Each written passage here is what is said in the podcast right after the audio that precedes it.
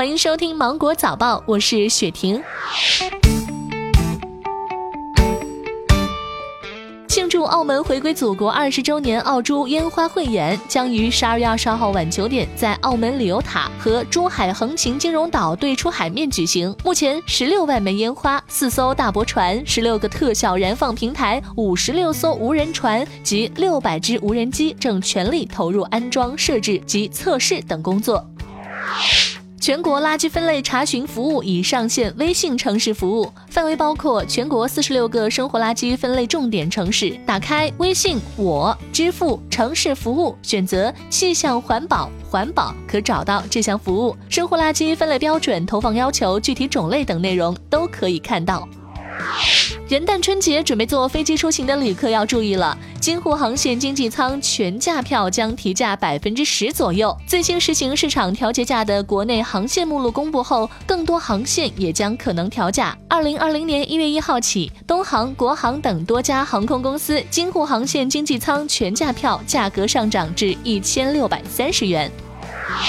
全国青少年校园足球工作领导小组办公室介绍，二零二零年在创建三千所全国足球特色幼儿园，试点推广全国足球特色幼儿园游戏活动指南和足球特色幼儿园项目管理平台，加快推进国家级满天星训练营建设。二零二零年，在全国累计创建超一百个满天星训练营。近日，横店影视文化产业聚集区宣布，为支持电影和现实题材电视剧拍摄，即日起，电影及现代、当代、科幻题材类型的影视剧组在横店拍摄，可享受摄影棚免费使用的优惠政策。按照横店现有摄影棚规模计算，预计年让利达数亿元。其他题材剧也可以享受到相应的优惠政策。昨天上午，庆余年官方微博声明称，针对十二月九号发现互联网上有人未经权利人许可擅自通过互联网非法销售传播电视剧《庆余年》第一季盗版内容，以及十二月十九号互联网上再次有人未经权利人许可擅自通过互联网非法销售传播电视剧《庆余年》第一季全集盗版内容，腾讯、爱奇艺等权利人已经向公安机关报案并立案。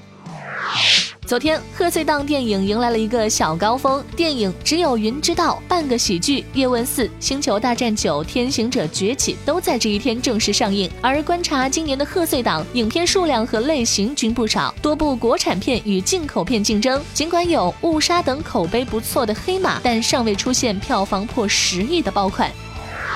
近日，首份职场运动白皮书出炉。据了解，百分之四十一的职场用户受到颈椎病的困扰，四成职场人完全不运动，百分之二十六的职场人为了减肥而运动。六零后职场人每天平均步数最多，九零后每天平均步数最少。今天你运动了吗？